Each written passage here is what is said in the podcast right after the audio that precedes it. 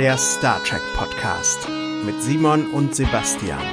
Jede Woche eine neue Episode von 1966 bis ins 24. Jahrhundert. Ihr hört Trek am Dienstag.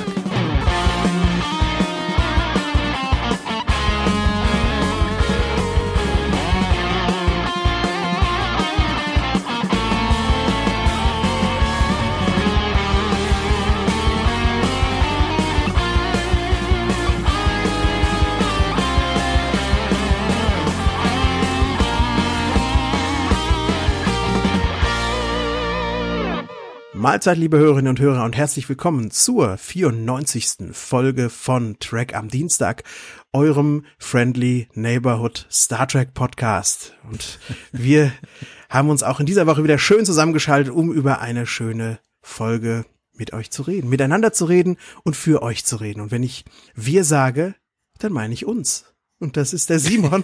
Hallo Simon. Hallo Sebastian. Ja, ich bin auch wieder hier. Ja. Die alten, die alte Konstellation. The band is back together. Ja. Seit letzter Woche, ne? So, so hört sich das gerade an, ne? Weil ich weiß ja. nicht die. Aber genau. lassen wir es einfach so. Ja, schön dich zu sehen, Simon, und zu hören. Ja, alles wunderbar gebe ich absolut wieder. Hallo Sebastian. Schön, dich auch zu sehen, mein Lieber. Wie geht es dir? Hast du dich ein wenig erholt? Du warst ja in den letzten Wochen gelegentlich mal ein bisschen angeschlagen, ne? Und ein bisschen fertig. Wie geht's dir denn heute so? Ja, heute bin ich schon wieder total müde. Wirklich. Du siehst aber, ja, okay, müde, aber du siehst nicht so kaputt aus wie sonst immer. Das kann sein. Das kann sein. Aber ich habe das Gefühl, es ist 23 Uhr und ich müsste ins Bett gehen und das ist es einfach noch nicht. Und ich habe irgendwie so, ich, als würde ich was ausbrüten oder irgendwie einfach nur müde sein, keine Ahnung. Aber pff, egal. Also wenn ich, wenn ihr gleich mal nur noch den Simon hört über eine Zeit hinweg, dann hat es, dann bin ich in Morpheus Armen gelandet. Naja. Aber wie ist dir denn? Du gähnst auch schon, Mensch. Das Problem bei der Sache ist, ich bin halt auch müde. Mensch, du, ist immer, immer alles gleich bei uns. Das ist schon, das ist schon echt komisch. Nee, also ich bin, ich bin auch irgendwie müde, weiß ich auch nicht. Ist einer dieser Tage, ob das am Wetter liegt vielleicht oder weiß ich nicht, war, war gestern Abend essen, vielleicht habe ich da was falsches gegessen, habe totalen Quatsch geträumt heute Nacht und bin so ein bisschen gerädert aufgewacht. Ich weiß es nicht. Ich bin, also mir, mir geht's gut. Ich, ich fühle mich, fühl mich super, ja. Werd nicht krank oder sowas, zumindest glaube ich nicht, aber ich bin einfach, ja, müde. Ist so ein fauler, fauler Sonntag, ja. an dem wir das hier aufnehmen. Ja. Heute.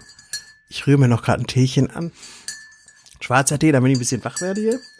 Ja, aber es, du hast schon recht, es ist ein fauler Sonntag und es ist auch irgendwie so, boah, es ist so, mir ist so abwechselnd warm und kalt. Das ist ein gutes, das ist ein schlechtes Zeichen eigentlich. Wenn man sich so komisch schwitzig fühlt, irgendwie das ist ein Scheißzeichen. Ja. Aber ich werde wohl noch nicht in den nächsten anderthalb Stunden krank werden. Wenn du umkippst, kein Problem, dann mache ich das hier zu Ende. Das ist gut. Ne? Das also einfach nach hinten wegfallen. Ja. Dann sehe ich dann, ach, der Sebastian, der liegt da jetzt ohnmächtig und dann mache ich den Podcast zu Ende. Passt ja schon. Ja. Ne? Genau. Kriegen wir hin. Ja, nee. ansonsten, ansonsten geht's mir gut. Also danke der Nachfrage. Ja. Danke der Nachfrage. Alles, alles wie immer. Bei uns ist auch hier alles irgendwie immer, wie immer im Podcast. In der Star Trek Welt überschlagen sich die Ereignisse gerade. Ja. Oh ja. Und ich habe das Gefühl, wir beiden sitzen in unserer Blase und all dieser ganze Tr Trouble und diese ganze Aufregung, die tangieren uns nur so ein bisschen oder ja. wenig. Wie geht dir das? Ja, geht mir eigentlich genauso. Also ich habe sogar noch nicht mal die erste äh, Folge gesehen von der neuen äh, Discovery Staffel. Hm. Die ist ja seit ein paar Tagen verfügbar, jetzt wo wir das hier aufnehmen. Natürlich immer gedacht. Und ich hab's, ich wollte es mir heute Abend vielleicht mal anschauen. Hm. Tatsächlich. Also ich habe das heute Abend so ein bisschen auf dem Programm. Ich gehöre aber auch zu den Leuten, die das Dschungelcamp gucken. Ja, ich bin einer dieser Meta-Leute, die sich das angucken und sich darüber lustig machen. nee, ich finde das einfach gut. Ich gucke mir das an mit meiner Frau zusammen. Wir lachen da sehr viel. Und ja, mal schauen, was da heute Abend den Vorrang kriegt. Ja. Ja, ich weiß es noch gar nicht, was ich heute Abend gucke, aber ich glaube, ich gucke heute Abend weder Discovery noch das Dschungelcamp. so, jetzt habe mir was gedacht. Nee, aber es ist ja nicht nur das, äh, Sebastian. Man hat ja auch irgendwie neue Serien angekündigt, habe ich gehört, ne? Ja. Und nicht irgendwie so hier mal eine Serie und da mal eine Serie, sondern wir machen jetzt noch eine Section 31 Serie mit äh, Michelle Yeoh und Picard ist sowieso schon angekündigt, wie auch immer sie heißen mag. Und Picard. Und die, die Animated Series und dann wird auch immer was erzählt von ihr Khan auf City Alpha 5, soll auch nochmal eine Serie werden. Ich, ich weiß nicht, wie dir es geht, Aber ich denke mir gerade, ey, das ist irgendwie verdammt viel. Kann man nicht erstmal Discovery auf gesunde und solide Beine stellen, bevor man sich tausend andere Sachen noch zusätzlich vornimmt? Das ist so ein bisschen mein, meine Sorge da. Ja, ne, kommt, kommt halt drauf an. Also wenn, wenn die es irgendwie schaffen, dass da eine gute kreative Basis irgendwo liegt, ja, also mhm. Jemand so ein bisschen den, den Überblick hat über alles und auch aufpasst, dass da jetzt nicht irgendwie billigmäßig rechts und links die Sachen so rausgehauen werden, dann äh, finde ich das ja durchaus okay, dann kann man das ja machen. Umso besser auch für unseren Podcast, ja, also wir, uns gibt's, wir werden 100 Jahre alt mit dem Ding hier. Ja. Ähm, so viel haben wir dann zu bereden. Hm. Aber ich teile natürlich deine Befürchtung, dass dann auch viel so, ja, dass Sachen einfach, der Fokus sich dazu fragmentiert und das ist dann vielleicht nicht mehr gut. Wobei, man muss ja auch sagen, die erste Staffel Discovery, da lag der Fokus voll auf Discovery und auch das war jetzt nicht so, da sind wir uns ja einig, nicht so besonders gelungen. Von daher, pff, mal, mal abwarten, ja. sagen wir mal. Ich kann es ja verstehen. Das sind ja wirtschaftliche Interessen, Sebastian, ne? Mhm. Das ist ja, man möchte ja irgendwie da sein. Wie ist das? In Amerika hat ja CBS, ist ja der Sender, ne? Der das ausstrahlt. All Access, und das ist der neue Streaming-Dienst von denen. Also und genau. nicht mal ein Sender an solch, als solches. Also ein Streaming-Portal sozusagen, ne? nur für CBS. Sowas gibt's ja von HBO und anderen Sendern auch. Und natürlich kennt jeder Netflix und, und Amazon Prime und wie sie alle heißen. Und damit da Leute regelmäßig Abogebühren bezahlen, musst du halt denen halt Content liefern. Und wenn jetzt die große Cash-Cow im Hause Star Trek ist, dann äh, macht man halt viel zu Star Trek. Dasselbe hat Lucas äh, Film gemacht, beziehungsweise Disney. Disney haben das gemacht mit Star Wars. Und haben da jetzt nicht nur eine neue Trilogie rausgehauen, beziehungsweise sind dabei eine rauszuhauen, sondern haben auch diese Star Wars Stories gemacht, mal mehr, mal weniger erfolgreich. Hm. Deswegen ist das halt so. Ja. Ich finde, es ist okay. Lieber zu viel Star Trek als zu wenig Star Trek. Ja, und du hast halt auch die Chance, glaube ich, wenn es mehr Star Trek ist, dass du unterschiedliche Tonalitäten bespielst. Genau. Und das gefällt mir auch ganz gut, so vom Eindruck her. Jetzt Section 31 ist jetzt nicht so die Tonalität, nach der ich mich gesehnt habe.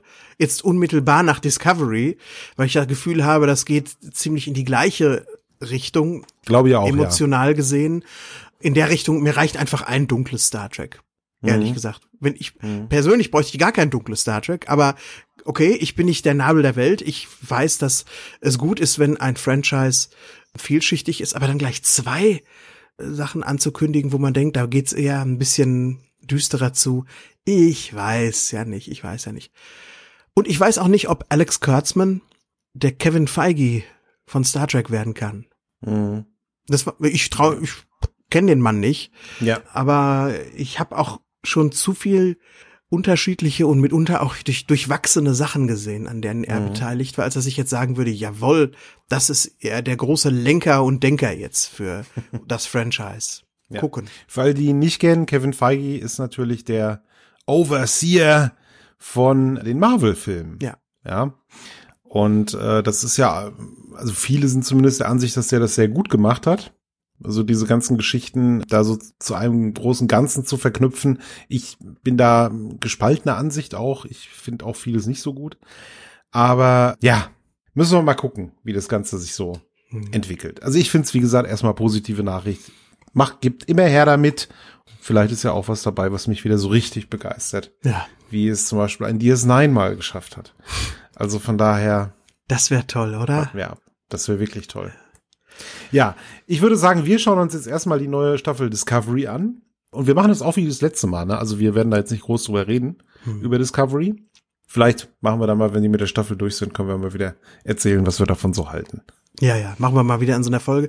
Ich muss ehrlich gesagt gestehen, ich habe noch mal unsere erste Freitagsfolge gehört. Das war ja die Reaktion auf die ersten beiden Folgen Discovery. Ja.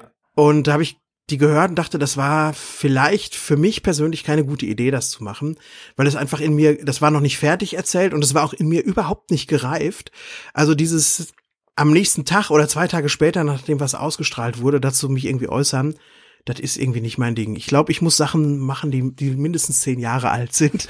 dann fühle ich, Reifen, dann kann ich mich, dann kann ich, dann ist das in mir gefestigt. Dann habe ich ja auch eine, eine, eine richtige, klare Meinung zu, ja. Und ähm, die Folge fand ich gar nicht so gut, ehrlich gesagt. Unsere erste Freitags-Sonderfolge. Für mich jetzt persönlich. Vielleicht Mhm. fandet ihr Hörer sie viel, viel sensationeller. Kann ja sein. Ich äh, kann mich tatsächlich da gar nicht mehr dran erinnern. Das ist ja auch so lustig, du hast neulich mal auf Twitter hast du gefragt, welche, also an alle Podcaster, was denn so die Lieblingsfolgen der einzelnen Podcaster sind. Und ich muss gestehen, ich kann mich, also ich habe halt geschrieben, ich finde alle geil. Ja, das stimmt auch tatsächlich. Ja, Ja. also falsche Bescheidenheit war nie so meins. Ich finde die meisten unserer Folgen ziemlich geil, aber ich, ich vergesse das auch immer dann. Ne? Also ich kann mir das, ich kann mir das auch nicht merken, was, also ich hätte da, hätte da jetzt nicht schlecht was rausziehen können oder so. Und deswegen, ich weiß auch gar nicht mehr, wie die erste Dreck am Freitag Folge war. Keine Ahnung, müsste ich mal wieder anhören. Ja. Weiß ich nicht. Ich habe da jetzt keine schlechte Erinnerung dran. Ich weiß es Ach, nicht. die war auch nicht fürchterlich, aber ja, aber du hast, du hast schon recht. Aus unseren Folgen selbst zu sagen, die gefällt mir am besten, das hat mir sehr, sehr schwer gefallen, weil wir sehr, sehr eng einfach sind. Das Konzept ist eben einfach von Woche zu Woche dasselbe. Es fiel mir viel, Genau. viel leichter bei meinem anderen Podcast, die Rückspultaste, wo jedes Mal ein anderes Retro-Thema behandelt wird und auch ich mit anderen Gästen und anderen Formaten. Die Folgen, die stehen mehr für sich, die, Ja. die ich da mache, die Sendung. Und da kann ich klarer sagen, das fand ich gut und da man nicht das erreicht, was ich mir vorgenommen habe. Aber hier, ich bin mit Trek am Dienstag, bin ich Woche für Woche für Woche auch zufrieden selbst und denke immer, ja, das ist irgendwie wie so eine Bank, ja, sagt man ja schon mal, da haben wir so eine Bank. Ja. Ja. Gut. Ohne uns jetzt selbst über den grünen Klee zu loben. Richtig. Ob es wirklich eine Bank ist, das entscheidet ihr natürlich da draußen. Aber wir geben uns Mühe, das äh, so beizubehalten. Oder noch besser zu werden, natürlich. Das ist ja immer das Ziel, ne? Ja. Immer noch besser werden. Noch besser werden. Noch viel besser, Besser werden. werden. Mal sehen, ob mal sehen, ob's äh, mit der heutigen Folge gelingt, lieber Sebastian. Ich würde sagen, das ist genug der Vorrede. Wir starten Aber hallo, ja. mit der heutigen Animated Series und die heißt so wie eine Computerspielereihe, an die, äh, die ich mich erinnern kann. Echt? Ja, The Eye of the Beholder heißt ja die Folge, die wir heute besprechen. Und es gab mal so eine, erinnerst du dich noch an Dungeon Master? Habe ich nie gespielt. Aber ich weiß, dass das war so ein, das war so ein äh, Dungeon Crawler auf dem C64. Genau, ja, weiß ich gar nicht, ob es auf dem Amiga gab es dann auf jeden Fall Atari ST, ob es auf den auf den 8-Bit-Kisten äh, auch gab. Ich, ich denke schon, ja. Also das, das ist ja steinaltes Teil. Ultima Underworld war ein anderes und dann gab es auch Eye of the Beholder. Also man hatte so ein kleines Fensterchen gehabt, ne, so Pfeiltasten, konnte nach vorne gehen, rechts gehen, links gehen, zurückgehen, sie einmal drehen und hatte so eine typische Rollenspiel-Party am Start. Und äh, ja, dann konnte man zaubern und da sind irgendwelche Wesen so ähm, aufgetaucht. Und am Ende musste man gegen den Beholder kämpfen. Das habe ich auch tatsächlich durchgespielt, dieses Spiel. Gutes Spiel? Das hat mich ewig. Nee, Oh. eigentlich nicht. Eigentlich höchst durchschnittlich. Aber für mich war es damals großartig. Ja. so in, in der Rü Rückblick betrachtet war es, glaube ich, gar nicht so gut. Ist ja auch, bei mir brauchen Sachen 25 Jahre, bis sie reifen. Ja. ja. Aber ja, da muss ich so, da muss ich immer dran denken, wenn ich das höre. The Eye of the Beholder. Ja. Ist natürlich auch so, ist, ist ja auch so eine Redewendung, ne? The Eye of the Beholder. Ja. Es gibt einen äh, Star Trek Roman, der fast so heißt, The Eyes of the Beholder, glaube ich. Es gibt eine Next Generation Folge, die heißt Eye of the Beholder, ohne The am Anfang. Also, das kommt auch öfters mal vor. Überhaupt, diese Folge hat mich dazu gebracht, nachzudenken, dass wie viele Zwillingsfolgentitel es eigentlich gibt in Star Trek. So, The Eye of the Beholder und Eye of the Beholder. Wink of an Eye, Blink of an Eye. The Emissary und Emissary. Ja. The Muse und Muse. Far Beyond the Stars und Beyond the Farthest Star. Nemesis und First Contact, beides Folgen und Filmtitel. Faces ist mir noch eingefallen. Faces und Facets, da ist nur ein T in dem anderen drin. Das war schon ein bisschen ein anderes Wort und so. Ne? Ja, schon auch. Aber es gibt auch Brothers und Brother. Die neue, die, die erste Folge Discovery der zweiten Staffel heißt Brother und es gab auch schon Brothers. Brothers, ne? Ja, Das und ist die TNG-Folge, ne? Ja. Genau. Und wir sind ja auch ein Service-Podcast. Ich habe mir einfach überlegt, Leute, dass man euch mal sagt, es gibt viele Star Trek-Folgen, die man am Hand des Titels einfach verwechseln kann, Leute, ja. Also ihr Hm. solltet da auch mal vorsichtig sein. Wenn ihr da mal aus Versehen die falsche einlegt, das, Ach du Schande. das zahlt keine Versicherung. nee, ist, ist gleich ruiniert. Ja. Der Fernsehabend. Ja. Da werden gleich die, die Chips schlecht. Ja. Also immer schön wachsam sein bei Star Trek Folgen aussuchen. So. So, The Eye of the Beholder ist die Folge heute. Ja. Sebastian, wie heißt die denn auf Deutsch? Die hat, glaube ich, wieder zwei Titel, ne? Die gejagten Jäger ist der erste Titel, finde ich, ist Quatsch. ja, totaler Quatsch. Hä? Das habe ich auch gedacht. Was? Und äh, dann der zweite Titel, Simon, ist Der zweite Titel ist Auf der Suche nach Mr. Nee, auf der Suche nach Überlebenden. ja, Auf der Suche nach Überlebenden. ist der besser? Nee, finde ich auch nicht gut. Nee, ist auch nicht so super, ne? Er stimmt, er ist richtig, ja. Man begibt sich auf die Suche nach hoffentlich Überlebenden. Ja, das weiß man ja auch nicht so genau. Aber ist auch Quatsch. Ja. Ich hätte die Folge genannt Zu Besuch bei den Elefantenschnecken. Hm. Die rasierten Bantas. Oder die, die Rüssel, die Rüsselschnecken, so habe ich es genannt, ja. Ja, Gut, wir greifen vor. wir greifen vor. Geschrieben, lieber Sebastian, hat diese Folge nicht Mark Harmon, das ist ja was ganz anderes, ne? Der spielt in dieser ewig langen NCIS-Serie, die schon seit tausend Staffeln läuft mit. Nein, gespielt, äh, gesch geschrieben Spiel. hat sie David P. Harmon und den kennen wir auch. Ja, den kennen wir. Der hat nämlich geschrieben The Deadly Years und A Piece of the Action. Das sind äh, eine Folge, die hat von uns beiden den Daumen runter bekommen und eine Folge, die hat von uns beiden den Daumen nach oben bekommen. Also kann man sagen, das ist jetzt ziemlich erwartungs- und ergebnisoffen diese Woche. Gucken wir mal. Richtig. Ja, gucken wir mal, ne? Erarbeiten wir uns wieder. Gut. Ja. In dem Sinne, hast du noch eine Vorbemerkung zu machen oder wollen wir uns auf die Suche nach den Überlebenden begeben oder die Jäger jagen? Nein, ich würde jetzt sehr gerne mit dir in den Orbit von Lactra 7 einschwenken. Ja. Lactra 7, schöner Name. Da ist eine, ein, ein Wissenschaftsschiff, ja, ist da, mit, wo die, wo die Crew einfach weg ist. Die sollte eigentlich diesen Planeten untersuchen. Das Schiff ist aber verlassen. Und das, die, von der, von der sechsköpfigen Crew fehlt jegliche Spur. Und äh, ja, zuerst schauen wir uns doch mal an, was so im Logbuch zu finden ist. Ne? Wir befinden uns auf dem Meetingraum der Enterprise und gucken uns das Logbuch an. Da sehen wir auch den Lieutenant Commander Markel und der erzählt ein bisschen, was da so passiert ist. Drei waren schon verschwunden von dem sechsköpfigen Wissenschaftlerteam und dann haben sich die letzten drei runtergebeamt, um die anderen drei zu suchen. Und das verstößt, wie Kirk sagt, gegen Befehle. Dann zanken sich der Spock und McCoy so ein bisschen. Das machen die in dieser Folge übrigens ein bisschen häufiger, seit längerer Zeit mal wieder, dass wir da so eine Interaktion sehen. Und ich habe mir gedacht, vor allen Dingen ist das Runterbeamen und keinen auf dem Schiff lassen eine kolossal bescheuerte Idee. Denn Total bekloppt. das haben wir schon mal gelernt. Ich glaube, das war This Side of Paradise, wenn alle runtergebeamt haben. Du kannst dann nicht das Schiff fernsteuern, dass das irgendwen wieder hochbeamt. Es sei denn, das wurde jetzt mal irgendwie einprogrammiert, dass du das mit dem Kommunikator machen kannst. Aber ich fand das eine Scheißidee. Ja, und es hat ja auch noch ganz andere Probleme. Was, wenn jetzt plötzlich die Klingonen vorbeikommen? Oder sonst wer, ne? Da ist halt einfach dieses Schiff im Orbit oder, keine Ahnung, irgendwelche Orion-Gangster, ja, die schnappen sich das und sind weg damit. Total bescheuert. Weiß auch nicht, dieser Lieutenant Commander, den würde ich jetzt erstmal wieder degradieren Ja. für diesen Schwachsinn. Und wir wissen jetzt auch, warum es kein Captain ist, sondern nur ein Lieutenant Commander. Ja, Rant zu Ende. der hat nämlich nichts drauf. Ja, also ich kann Kirk da voll verstehen. Fand aber auch die Diskussion sehr schön, ne? Also es ist McCoy wieder, der sagt, du jetzt sind halt Mensch, da geht's auch um Menschen, das sind doch Menschenleben. Und der Spock sagt, na ja, ähm, so sind die Menschen halt, ne? die können sich eh nicht an, an Ordnung halten und so, ne? Also finde ich, finde ich super. Hm. Ja, Lactra 7, wir erfahren auch, Klasse M, erdähnlicher Planet, ja, man kann dahin, man kann atmen. Also wollen Kirk, Spock und eben McCoy nachschauen, ob es da unten, ja, noch Überlebende gibt. Also sie sind auf der Suche nach Überlebenden jetzt.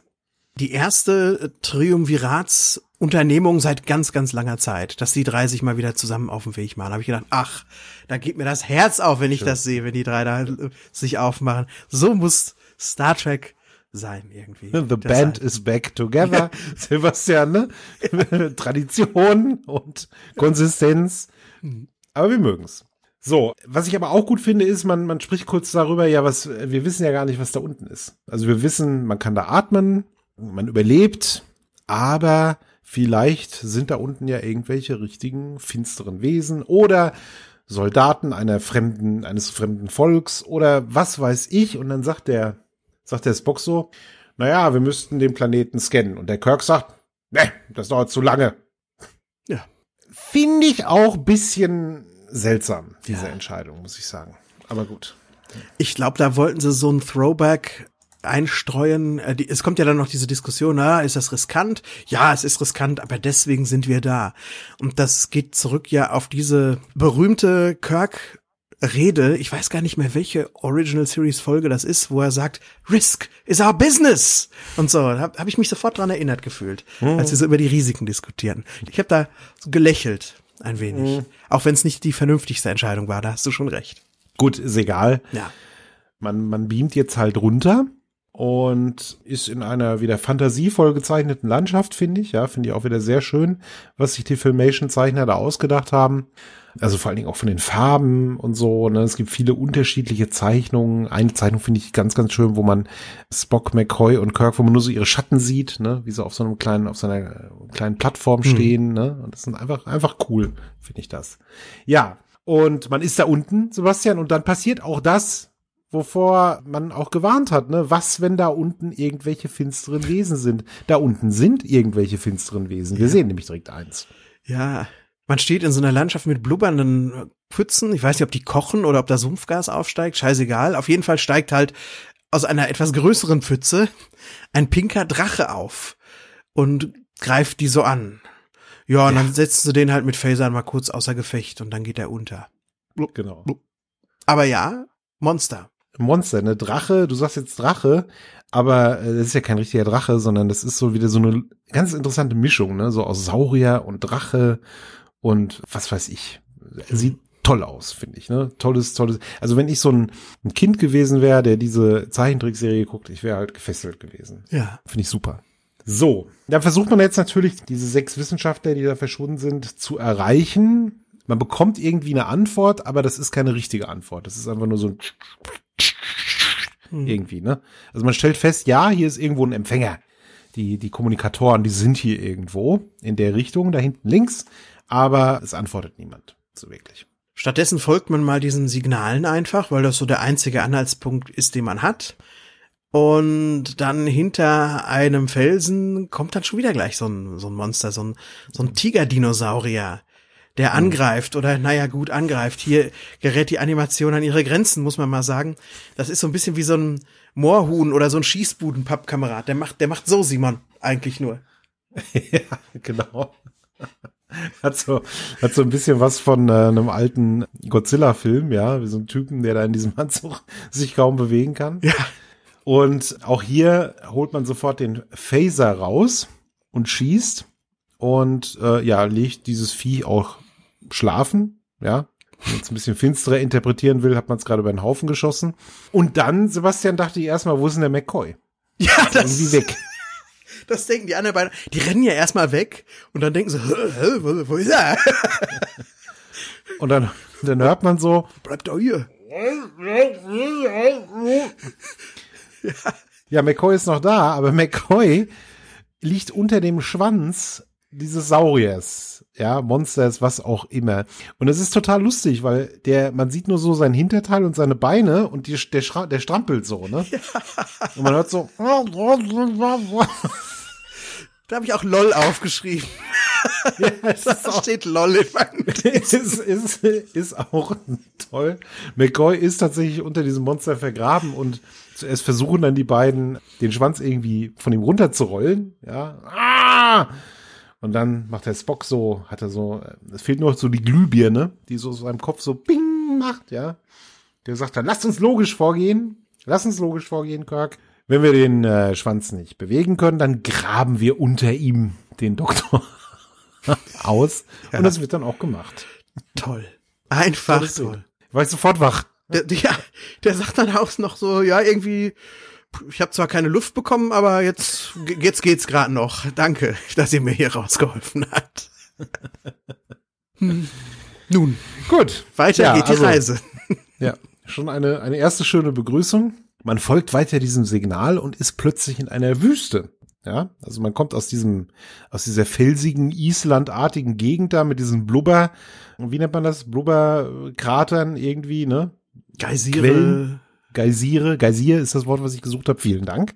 Ja. Direkt danach ist plötzlich so eine Wüste und die ist auch nur ein Kilometer lang. Und direkt danach kommt ein Regenwald. Ja. Also es ist schon mal alles irgendwie so ein bisschen komisch. Aber zuerst möchte man durch diese Wüste laufen und folgt diesem Signal. Ja. Und diese Wüste, die löst auch Erinnerungen in den Jungs aus. Sie sagen nämlich, mal, das ist doch hier Canopus 3, sieht doch auch so aus. Und da gibt's ja auch so Dinos, wie den, wo wir gerade den Doktor draus ausgebuddelt haben.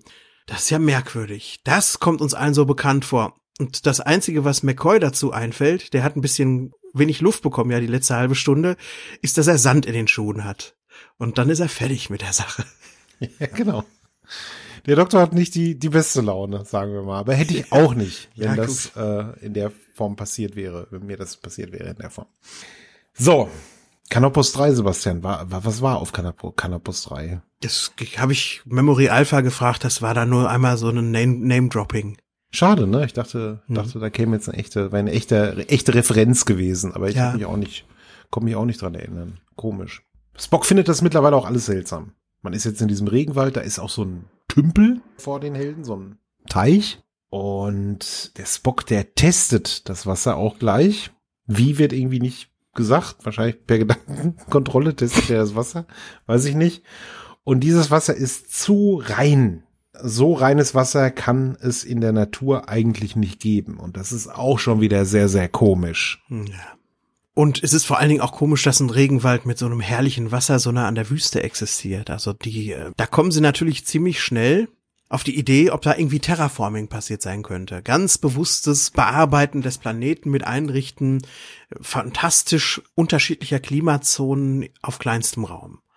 Aber jetzt misst man in Richtung des Signals auf einmal was ganz anderes. Ein paar mehr Lebewesen auf einmal, die so auch alle auf einem Haufen hocken. Ja, ich glaube, der Scotty meldet sich sogar, ich weiß es nicht mehr, und sagt, 98,5 Kilometer in diese Richtung ist ein Versammlungspunkt oder eine Stadt oder was auch immer. Und an dieser Stelle sind diese ganz, ganz vielen Wesen. Und bevor sich unsere drei Helden dann wieder auf den Weg machen, kommt noch ein Angriff. So Flugsaurier stürzen sich aus dem Himmel auf sie drauf wir hören wieder dieses typische Flugsauriergeräusch, wenn irgendwas sich so äh, auf einen draufstürzt.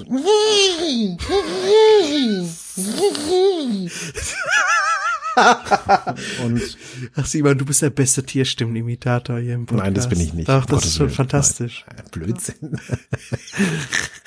Müsste viel höher sein, aber so hoch kann ich das nicht mehr. Aber die Viecher, da sagt man dann, die kennt man von Maravel. Und ich ja. habe gesagt, das ist doch Quatsch. Ich kenne die von Phylos aus The Infinite Vulcan. Diese Dinger, die dann da den, die, die, die Jungs weggetragen haben, als sie den Spock entführen und groß machen wollten. Richtig zum Riesen, ne? Ja. ja. Ist das nicht die, ich habe ja jetzt nicht extra nochmal nachgeguckt, aber sind das nicht dieselben Viecher oder sehr, sehr ähnliche Viecher? Hat man das nicht sich ein bisschen Animationsgeld gespart bei denen? So kam es mir vor.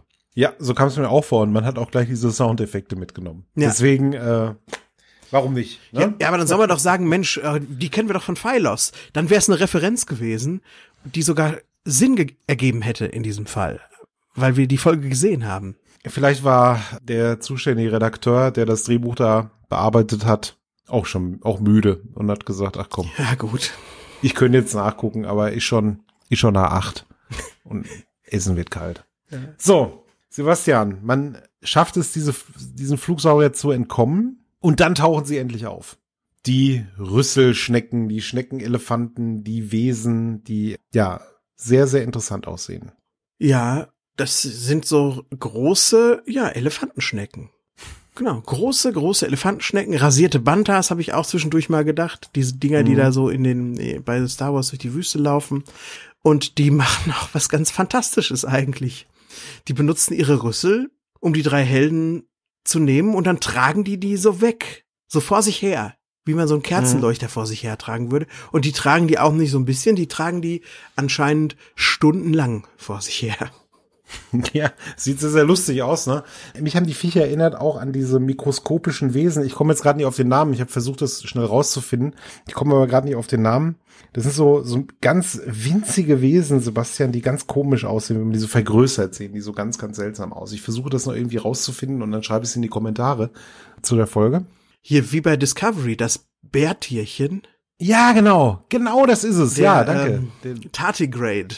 Ja, ja, der Tati, Tardigrade, genau. Wenn ihr da mal nach googelt, einfach Tardigrade, dann seht ihr das. Und so sehen die tatsächlich aus, das Bärtierchen. Genau, Ja. auch Wasserbären genannt. Ja, man wird jetzt tatsächlich zu diesem Versammlungspunkt gebracht. Ne? Es ist tatsächlich, tatsächlich so eine Art Stadt, die wir jetzt sehen, die da auftaucht. Soll fünf Quadratkilometer groß sein, also ein großer, gewaltiger Komplex ist das. Und da wird man jetzt erstmal festgehalten. Also die, die drei werden in so einen, unter so einem Bogen werden die irgendwie eingesperrt und da vor denen stehen drei dieser Wesen und die kommunizieren ja nicht, ne? Also die reden nicht, die haben scheinbar keine Sprache. Und schon hier vermutet der Spock, weil der nämlich so ein bisschen was mitkriegt, ne? Mit seinen vulkanischen Antennen, dass diese Wesen telepathisch sind. Man denkt auch, ja, komisch, die sperren uns jetzt hier ein, ob wir wohl jetzt in Quarantäne sind. Vielleicht reden wir mal mit den Typen. Und McCoy redet auch mit den Schnecken und sie antworten nicht. Und Nee. dann testet ja der Spock seine, ja, seine These und nimmt telepathischen Kontakt auf. Ja, dann wird's ja ein bisschen bestätigt. Dann wird's bestätigt, ja. Problem ist, die denken wohl so schnell oder sind so weit entwickelt, so intelligent, dass der Spock da einfach nicht mitkommt. Der kann das nicht entschlüsseln, was in denen vorgeht. Der kann nur immer Vermutungen anstellen. Ich glaube, selbst schon an dieser Stelle kommt Spock auf die Idee, wir sind gefangen genommen worden und wir sind jetzt hier, wir werden behandelt oder so gesehen wie Tiere in einem Zoo. Ja. Da hat er aber ganz schnell, hat er den richtigen Griecher gehabt, oder? Mal wieder ein bisschen sehr schnell, wie das so die 22 Minuten Folgen der Handlung abnötigen. Ja, ja. Wir müssen wie Ameisen sein. Für die. So, ja. Ja, so viele unterschiedliche Habitate. Gut, man kann auf die Idee kommen. Man ist durch unterschiedliche Habitate gelaufen, die künstlich erzeugt wurden, allem Anschein nach. Die Lebewesen könnten auf fernen Planeten eingesammelt worden sein. Man hat ja auch schon zwei, drei wiedererkannt. Und die ähm, Flugsaurier sind, das haben wir gerade nicht erwähnt, gegen eine unsichtbare Barriere geflogen und mussten deswegen wenden. Und das könnte ja auch wie so bei Under the Dome sein, hier von Stephen King, so eine, so eine Glaskuppel, die da über dem äh, Gehege drüber hängt oder ein Kraftfeld oder was auch immer. Das heißt, es gibt also irgendein, ja, irgendein Gehege. Also die Anzeichen sind schon ein bisschen da. Ja. Ja. Und wenn man so intelligent ist wie Spock, ist es durchaus möglich und so logisch denken kann wie Spock, Ja. ist es sicherlich eine logische Erklärung dafür. Genau. Spock denkt ja auch ein bisschen schneller als der Zuschauer. Das muss man ja auch so sehen. Ja, dann wird man wieder mit den Rüsseln wird man so gepackt, wird ein Stück weggebracht in ein, ja, tatsächlich in so ein, ein Gehege, kann man sagen. In einem ganz großen Gehege mit, man hat sehr viel Auslauf, ja, es ist schön echter Rasen ist da, ja. Wahrscheinlich ein Bächlein, also alles so, was, was man so braucht Ja. als Mensch, um sich wohlzufühlen, ist jetzt da. Und man trifft jetzt auch die Überlebenden der Wissenschaftscrew. Die sind nämlich schon in diesem Gehege. Die haben da auch noch so noch retro-futuristisches Häuschen. Also die sitzen da nicht nur den ganzen Tag auf dem Gras, muss man dazu sagen. Und aus diesem Haus kommen der Makel, den wir schon kennen, aus den Aufzeichnungen am Anfang der Folge, und seine Kollegin Bryce. Und die erklären dann auch gleich auf ganz seltsame Art und Weise, wie das mit den Signalen funktioniert hat. Denn die Kommunikatoren hat man mal bekommen zwischendurch. Und dann konnten sie dann die Signale von Kirk und Spock und McCoy hören aber nicht antworten, weil die Kommunikatoren dann ihnen weggenommen wurden. Was? Ja. Habe ich auch nicht verstanden. Und das war auch wieder diese eine dieser Stellen, wo ich ein bisschen zurückspulen musste, weil ich dachte, was, das ging mir jetzt ein bisschen zu schnell. Hm. Aber so ähnlich war es wohl. Also die, die Tardigrades haben das vielleicht ja absichtlich gemacht. Keine Ahnung, um Kirk und so noch einzufangen, um noch ein paar Tierchen für ihren Zoo, also ihren Zoo mit ein paar neuen Tierchen zu bestücken. Keine Ahnung. Ja. Jetzt jedenfalls sind die Kommunikatoren und auch die Phaser außerhalb des Geheges auf einem, das fand ich auch sehr schön, auf einem Ausstellungstisch. liegen die da, ne? Also kann man dann hingehen, kann sich die Wesen angucken, also die, die Menschen sozusagen und daneben ist noch ein Tischchen und das hier sind die Werkzeuge von ihnen, ne? Also wunderschön. Hat schon auch so musealen Charakter fast, ne? Ja, genau. Also fand ich gut. Hm. Ja, Sebastian, der Mensch als Ausstellungsstück, das Zoo-Konzept umgedreht, Vergleiche, Planet der Affen und viele, viele andere Science-Fiction-Serien und äh, äh, Folgen, unter anderem auch äh, Star Trek, ne? The Cage. Eben. The Cage, ja. Ein bisschen in eine andere Richtung gehend, später dann auch The Most Toys mit Data. Nur der Typ weiß ganz genau, was er da vor sich hat. Da ist auch ein bisschen verbrecherischer alles, aber ja, das ist so ein herrliches Science-Fiction-Motiv, Simon. Ja. Diese ganze, die Aliens, die ein Zoo machen und da kommen wir Menschen rein. Da gab's doch bestimmt schon in den 30er Jahren Science-Fiction-Kurzgeschichten, die uns genau das erzählt haben. Ja, das glaube ich auch, ja. Es ist ja auch eine, es ist ja auch schön, ne? Ja. Schöne Idee, das Ganze umzudrehen. Und da ist ja auch moralisch sehr viel, sehr, sehr viel Wahres drin, ja. Muss man ja auch mal so sagen. Mhm. Aber wie war das? Der Mensch gehört ja auch zu den Leuten, die in den Zoo gehen, ja, sich da die Tierchen angucken, gleichzeitig Bratwurst futtern. So sind wir halt einfach. Ja, schon, das ist schon schrecklich, ja, richtig. Das, so sind wir halt einfach, ne? Und das öfter mal, äh, da öfter mal den Spiegel vorzuhalten, vorgehalten zu bekommen, ist immer wieder gut. Tut immer wieder gut. Hm. Schaden kann's nicht. Und das macht die Folge hier. So ist es. Wir erfahren jetzt auch so ein halb ein bisschen, was mit den drei anderen passiert ist, die schon zuerst geholt wurden von dem Wissenschaftsschiff. Sag mal, Simon, ich habe das nur in so einem Nebensatz mitbekommen. Sind die tot? Äh, das habe ich auch nicht verstanden. Also man sieht ja Markel, man sieht diese Bryce und man sieht die dritte im Bunde, Ja, die dann äh, erkrankt ist, ne? ja. Aber die anderen drei sieht man, glaube ich, nicht. Weiß ich nicht. Das wird so, wird so ein bisschen offen gelassen. Vielleicht sind die einfach in einem anderen Gehege oder sonst was. Keine Ahnung. Ja, ich weiß nicht, ich habe so schlecht aufgepasst, ob da irgendwie gesagt wurde, die konnten nicht gerettet werden. Ob die im Zoo eingegangen sind oder so. Das fände ich ziemlich düster für die Animated Series, wenn das der Fall wäre. ich mach mal eben das Transkript auf und gucke mal nach. Ich meine, warum nicht, ne? Also es ist, man, man hört ja immer wieder von irgendwelchen Eisbärenbabys, die dann sterben im Zoo und keiner weiß so genau warum. Ja. Ja, ja. Das hat vielleicht ein bisschen was damit zu tun, dass das keine Umgebung ist für Eisbären, so ein Zoo. Aber wer weiß. Vielleicht ist es auch Quatsch. Ja. There were six of you on the mission. Da waren sechs von euch auf der Mission. Und Markel antwortet, we didn't beam down in time to save the original three. Wir sind nicht rechtzeitig runtergebeamt, um die ursprünglichen drei zu retten. Dann, Das äh, klingt für mich schon dann- sehr, Dann war's das. Ja, vielleicht wollten sie fliehen, sind in so einem Elektrozaun hängen geblieben. ja. Oder in einem Wassergraben, ja, wurden sie da aufgefressen. Man kann sich da viele schöne, hässliche Sachen, vielleicht bei irgendwelchen Experimenten draufgegangen. Jedenfalls, sie haben nicht überlebt, ja. Da haben wir den Beweis. Siehst du mal. Doch düster. Ziemlich düster. Ziemlich düster. Hm. Ja gut, die Randolph, die liegt jetzt im Haus, hat hohes Fieber, so eine Art Malaria wird, glaube ich, kurz erwähnt. Und unsere Helden bekommen auch direkt erzählt von denen, die schon länger einsitzen. Es gibt hier keinen Ausweg, keine Tunnels, keine Kontaktmöglichkeiten. Wir konnten nur die Schnecken zum Zittern bringen.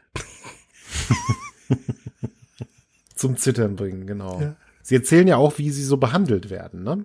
Sie sagen, na ja, die behandeln uns schon gut.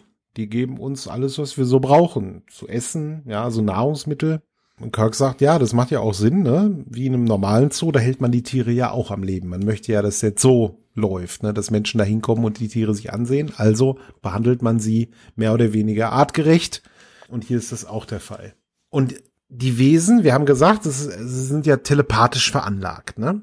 Diese Nancy Randolph, die da, wie du schon gesagt hast, so Malaria-mäßig erkrankt ist, ja, von irgendeinem Insekt gestochen und jetzt geht's ja nicht so gut. Die versucht man jetzt zu retten, beziehungsweise es wird erzählt, wie man sie retten kann. Und das funktioniert dann ja auch per Gedankenübertragung. Ja. Der Spock nimmt nämlich erstmal erneuten telepathischen Kontakt mit ihm auf, mit den Laktanern auf, doch die sind so sehr mit sich selbst beschäftigt und dann wackeln die so, so wie die anderen erzählt haben. Und der Spock, der, ja, Simon macht das gerade auch. Und das ist wohl, die lachen über Spock. Hm. Der nimmt das zum Glück nicht persönlich oder macht hier so hier wie Joe Pesci in Goodfellas, ja? Funny like a clown. Ja. Do I amuse you? Ja, da, da amuse you. Aber äh, dann merkten sie irgendwie, wenn wir daran denken, oh, wir brauchen Hilfe hier, der Randolph geht's schlecht, dann merken die das und dann bringen die was. Und die bringen erstmal so das Falsche, nämlich Essen. Aber ja. vielleicht könnten sie auch, wenn man sich so zusammenreißt, das Richtige bringen. Genau. Und dann denkt man eben an ein, ja, Medical Kit, an so eine medizinische Ausrüstung einfach. Und das funktioniert halt. Also die, die schnappen sich das dann mit dem Rüssel, legen das dann in das Gehege rein und ja, so hat es funktioniert. Und jetzt möchte man deswegen ein, ja, oder schmiedet man einen Plan. Ja. Müsste das ja irgendwie ausnutzen. Wir können uns ja jetzt quasi alles bringen lassen. Der Jim äußert mal, der Jim ist in dieser Folge so ein bisschen tja, primitiv möchte ich beinahe sagen. Der sagt, ich suche hier nachts mal eine Lücke im Kraftfeld. die, die anderen kommen dann schon eher auf klügere Ideen. Es kommen nämlich mehr Laktaner an und staunen. Und die Kinder, die kleinen Laktaner, fürchten sich vor den Humanoiden. Die Frauen finden sie hässlich.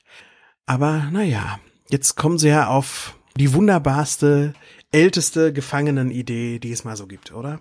Genau, es spielt nämlich jemand krank. Kirk spielt krank und alle anderen sollen dann an einen Kommunikator denken.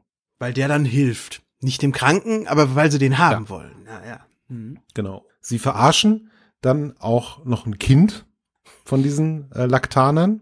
Man erkennt es daran, dass es halt einfach kleiner ist als die anderen Tardigrades. Ja, hat so eine Walrossgröße ungefähr. Ja, gen genau so läuft's dann auch. Ne? Kirk lässt sich hinfallen auf den Boden. Man denkt ganz, ganz fest an einen Kommunikator. Das heranwachsende Laktaner-Kind schnappt sich den Kommunikator, und legt ihn neben Kirk. Ja, dann überschlagen sich leider die Ereignisse, denn der Jim nimmt den Kommunikator, schnell, beamt was hoch hier.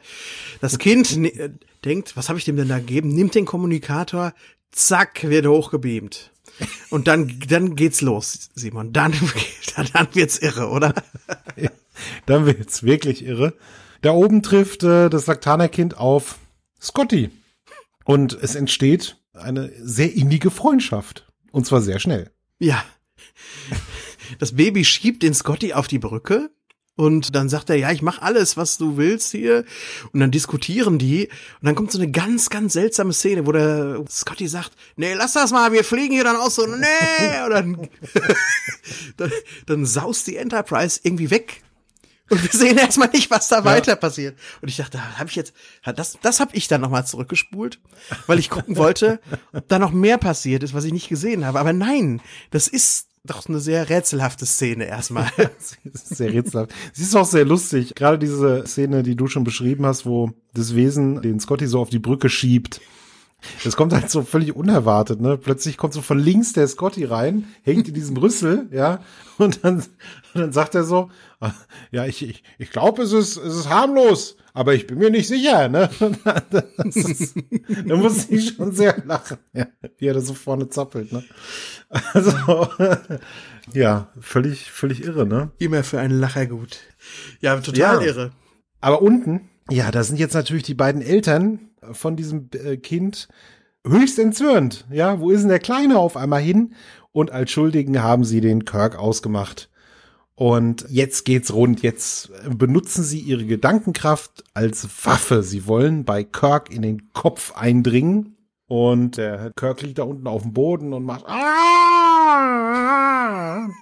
Und Spock sagt die ganze Zeit, Jim, du musst stark bleiben, du musst dagegen ankämpfen, weil wenn du da deine, wenn du dich dem hingibst sozusagen, wirst du wahnsinnig, weil die Laktaner halt so schnell denken, die bringen da alles bei dir durcheinander im Oberstübchen. Das ist so wie der Medusaner aus dieser Folge. Wenn du den anguckst, wirst du auch irre. Ja. Es gibt manche Sachen im Universum, die hält das menschliche Gehirn einfach nicht aus. ja.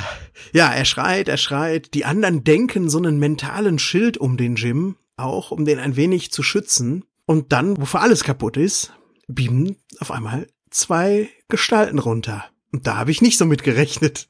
Nee, Scotty ist plötzlich da und das Kind, das Laktaner-Kind, das verschwundene Kind, sind da. Jim, wie gesagt, wäre fast draufgegangen. Der They're destroying me. Tearing my mind too. So viel Gefühl oder so viel Emotionen hat der Shatner, glaube ich, in der ganzen Zeichentrickserie nicht gezeigt wie in dieser Szene. Ne? Das also das war wieder. Das da ist er wieder. Ja. Da ist, der Kirk ist wieder da. Das hab ich auch er ist wieder. aufgewacht. Mhm. ja, also ja. schön. Kennst du noch Hals über Kopf, Simon? Äh, Vom Namen her, ja. Wo Schreck, oh Schreck, das Kind ist weg, das Kind hat sich versteckt. Das spielte in meinem Kopf, als dieses Kind da weg war die ganze Zeit. was hat es nur, was hat es nur, schon wieder ausgeheckt und so weiter und so fort. Bescheuerte Serie. Ja, lang, lang ist her. Lang ist her. Ja, jetzt kommt so ein Ja. bisschen Exposition auf uns zu. Das sechsjährige Kind, sechs Jahre, ja, hat einen über Tausender IQ und es hat sich gut mit Scotty verstanden, wie du schon andeutetest. Das ist, da ist jede Menge Völkerverständigung passiert, allerdings offscreen. Denn das Kind hat erstmal die Enterprise aus dem Orbit geworfen und Scotty hat ihm dann gut irgendwie zugeredet. Alles so, dass wir es nicht gesehen haben und konnte es dazu überreden, dass man zum Planeten zurückfliegt. Ja, Und da hat es ja auch schon rege Kommunikation mit seinen Artgenossen aufgenommen. genau.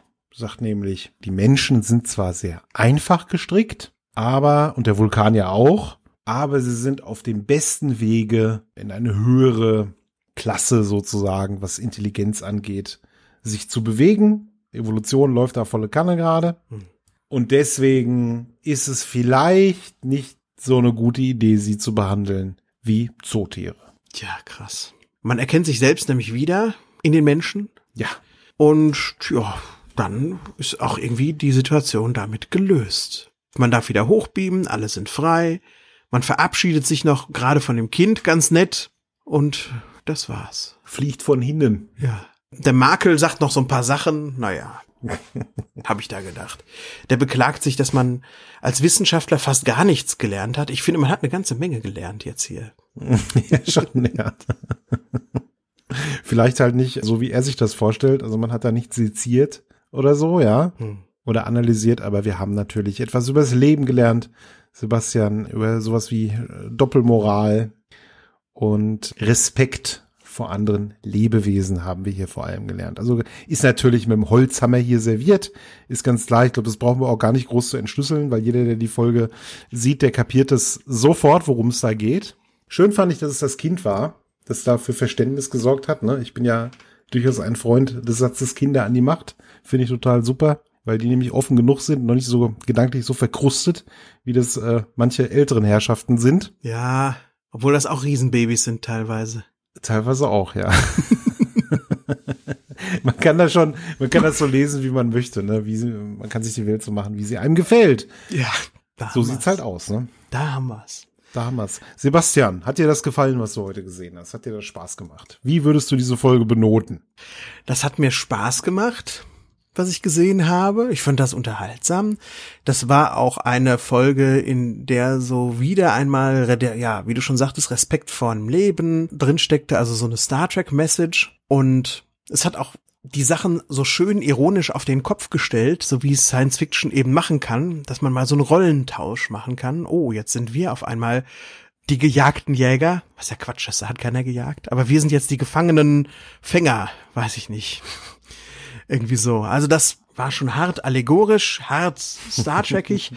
und doch, Simon, und doch habe ich mich zwar unterhalten gefühlt, aber ich habe mich jetzt auch nicht übermäßig unterhalten gefühlt. Und ich fand, die Folge war jetzt auch nicht der weiteste Wurf, der Star Trek und auch der Zeichentrickserie bisher so gelungen ist.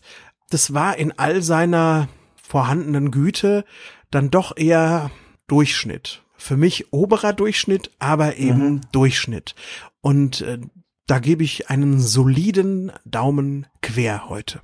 Ja, ich bin auch nicht so begeistert. Ich kann den Finger nicht so richtig drauflegen, weil die Folge macht jetzt nichts komplett Falsches, ja. Also das ist, ist schon alles, es gibt fette Logikprobleme. Also du hast es am Anfang ja erwähnt, ne, diese, diese Geschichte, diese Ausgangsgeschichte mit der Crew, die da komplett runterbeamt, ist natürlich völliger Hanebüchner Unsinn, dass da niemand äh, zurückbleibt. Aber ja, es ist halt auch wieder so eine doch ein bisschen überambitionierte Story für 22 Minuten. Dieses Problem habe ich sehr oft bei den Folgen, die mir nicht so gefallen, ja. Es gehört schon was dazu, was zu schreiben, was wirklich funktioniert in diesen 22 Minuten. Also ich muss sagen, die Folgen, die mir sehr gut gefallen haben bis jetzt, da hebe ich, ziehe ich meinen Hut vor den Leuten, die das geschafft haben, das so gut auf 22 Minuten runterzubrechen. Hier ist es auch wieder so, ja, es ist, es ist durchschnittlich, wie du halt sagst. Es ist einfach durchschnittlich. Es war eine Episode. Es war eine Episode, ja. Es war eine Episode. Sie war okay. Man kann sie sich anschauen. Allein schon wegen den lustigen Rennschnecken, Rüssel, Rudi Rennschwein, Viechern. Aber ansonsten haben wir da auch schon deutlich Besseres gesehen. Wir haben aber auch deutlich Schlechteres gesehen. Daumen quer auch von mir. Ja. Sind wir uns mal wieder wie so oft, wie nicht immer, aber doch wie so oft sind Nicht wir uns immer. einig. Ja. Simon, nächste Woche beenden wir die erste Staffel der Animated Series. Mit welcher Folge machen wir das? Die Folge heißt The Jihad. Da schluckt man ja erstmal heutzutage, oder? Heutzutage ist das sehr negativ konnotiert, das Wort. Da denkt man an irgendwelche Wahnsinnigen, die sich irgendwo in die Luft sprengen wollen. Aber Sebastian, mal schauen, ob, ob das das Thema der nächsten Folge ist. Ich wage es fast zu bezweifeln. Ja. Wie heißt sie denn auf Deutsch? Auf Deutsch gibt es nur einen Titel. Es gab keine Ausstrahlung in den 70ern. Das lässt darauf hindeuten, dass vielleicht doch ein bisschen der Tobak stärker geworden ist. Äh, Und sie heißt aber dann in der einzigen Fassung das gestohlene Gehirnwellenmuster. Ja, klingt jetzt erstmal nicht so nach dem, was wir hier befürchten. Schauen wir mal. Ja. Du hast es gesagt, damit geht dann auch die erste Staffel zu Ende mit der Folge in der nächsten Woche. Wir haben da noch eine zweite Staffel, aber die ist recht kurz. Ja. Also wir nähern uns hier tatsächlich schon langsam dem Ende der Animated Series. Ein bisschen was haben wir noch, ein paar Wochen haben wir noch, aber Wahnsinn. Das ging schnell, oder? Das, Das ging so ging schnell. richtig schnell. Ja, ja. Ich habe auch so ein bisschen das Gefühl und die Angst, dass das hinten raus immer schneller geht mit unserem Projekt hier. Aber guck mal. Meinst du ja? Ja, ja. Ich glaube, bei TNG sind wir ein bisschen länger beschäftigt und bei den Filmen, die ja davor kommen, Ja. vor allen Dingen, ne, also ihr dürft euch da erstmal auf ein paar richtig fette Episoden freuen. Aber jetzt, wie gesagt, machen wir noch die Animated Series. Ja, Simon, es war mir ein inneres Blumenpflücken, mit dir über diese Zoo-Episode zu reden. Dito? Und äh, ihr da draußen, schön, dass ihr euch dafür entschieden habt, uns mal wieder zuzuhören. Für eine Zeit lang, während wir über Star Trek gesprochen haben. Schreibt uns doch, was ihr davon gehalten habt, was wir gesagt haben, auf unserem Blog oder auf den sozialen Medien. Findet ihr alles auf unserer Homepage www.dreckamdienstag.de oder aber ihr geht But why? why not? Oder aber ihr geht auf, ähm, ihr gebt uns mal eine Bewertung. Ihr wisst auch, wo das geht. Wenn ihr das noch nicht gemacht habt, macht das Genau. einfach mal. Freuen wir uns. Im Podcatcher eures Vertrauens. Ja. Und in diesem Sinne freuen wir uns, wenn ihr uns nächste Woche wieder zuhört. Wir freuen uns auf euch, wir freuen uns aufeinander, wir freuen uns auf Star Trek und bleibt gesund, munter und fröhlich und bis nächste Woche. Macht's gut. Tschüss. Tschüss.